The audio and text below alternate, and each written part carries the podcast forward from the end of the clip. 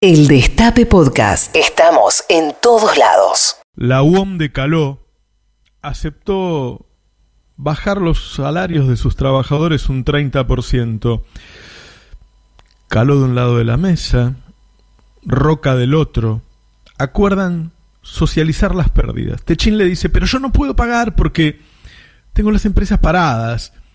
Y Caló, en vez de decirle, bueno, pero en todos estos años que vos ganaste tanta plata, nunca viniste a decirme qué bien que me va, te quiero dar una parte. Entonces, ¿por qué yo debería asociar a mis trabajadores a tus pérdidas?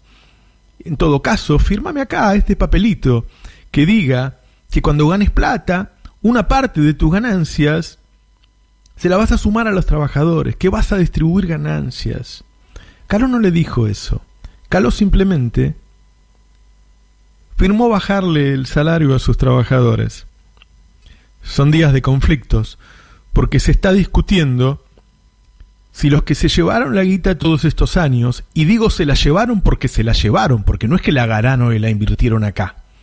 Cuando digo se la llevaron, digo se la llevaron, la ganaron sobre el esfuerzo de los trabajadores, con el consumo de los argentinos, y se la llevaron al exterior, porque eso hace la oligarquía argentina.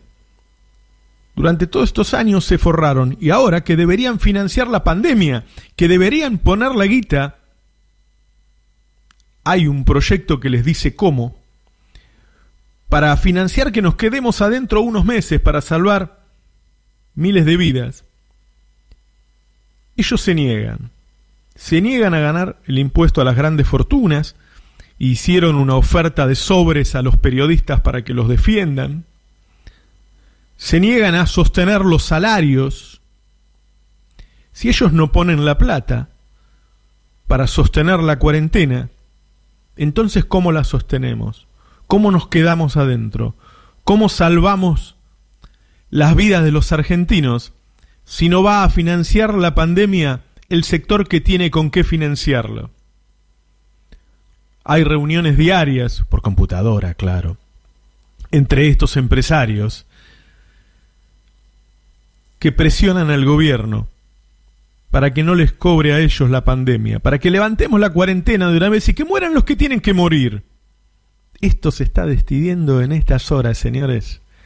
Si vos te vas a quedar en tu casa a resguardo o vas a salir para que te mate el coronavirus, o te vas a contagiar y lo vas a traer a tu casa, a tus padres o a tus abuelos, se está decidiendo en estas horas, en reuniones a las que vos no accedes. Pero sí accedes a los editoriales, que es lo que ellos deciden mostrar de sus reuniones, que es el resumen de prensa de esa reunión, que es la forma en que se le va a hablar a la gilada. ¿Cómo te voy a convencer? Y hoy Kirchman, director de Clarín, presiona a Fernández desde las páginas de ese diario.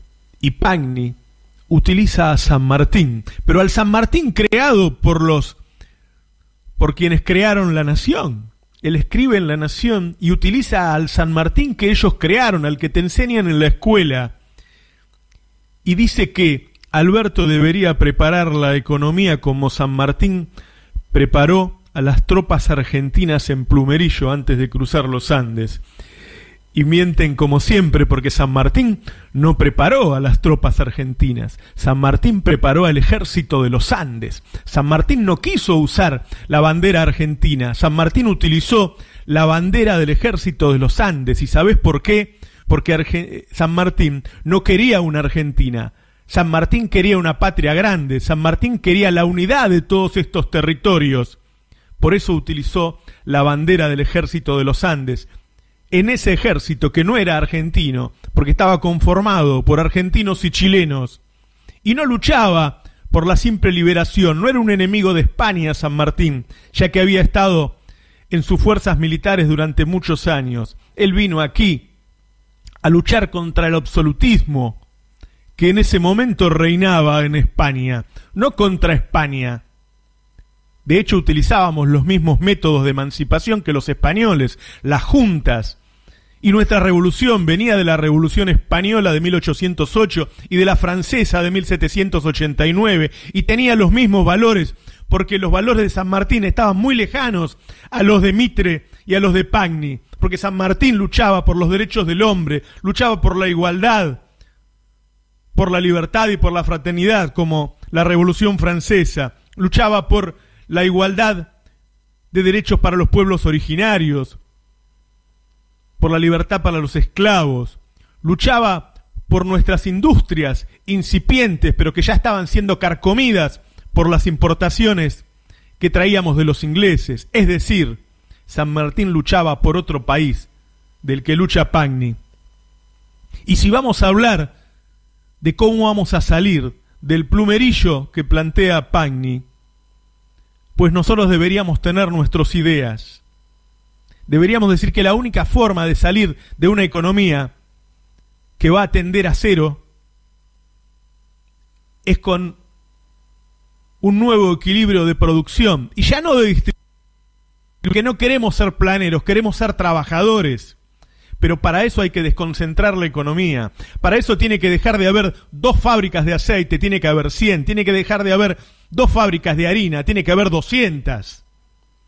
Y para eso tiene que haber leyes antimonopolios, como tiene que haber una ley de medios.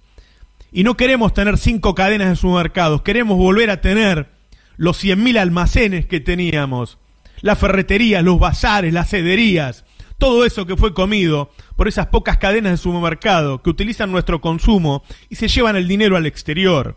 Mirá qué fácil podemos. Por cada puesto que generaron las cadenas de supermercados extranjeras, destruyeron siete puestos de trabajo en comercios minoristas. Eso no existe en Europa. Donde nace la cadena francesa Carrefour, en Francia, en París no permiten que haya sucursales de Carrefour. Tenés que irte a 20 kilómetros. ¿Para qué? Para que ahí viva esa hermosa cadena de comercios minoristas que hay en Francia, que dan cientos de miles de empleos en nuestro plumerillo tenemos que preparar otro sistema bancario que realmente financia nuestras pymes. ¿Te interesan Pagni nuestras empresas? Bueno, que haya un sistema financiero que administre los ahorros de los argentinos para financiar a una tasa razonable y con un spray razonable nuestro entramado productivo. Claro que queremos pymes, queremos millones de pymes. Y nuestro campo, que en este proyecto que armamos en el plumerillo del San Martín Real, no sea una isla para unos pocos, que sea un centro de producción que permita a los argentinos alimentarse con alimentos a precios a la altura de sus salarios y que esa exportación, cuando pase por nuestra aduana, nos deje esos ingresos que San Martín quería que fueran federales y eran unitarios.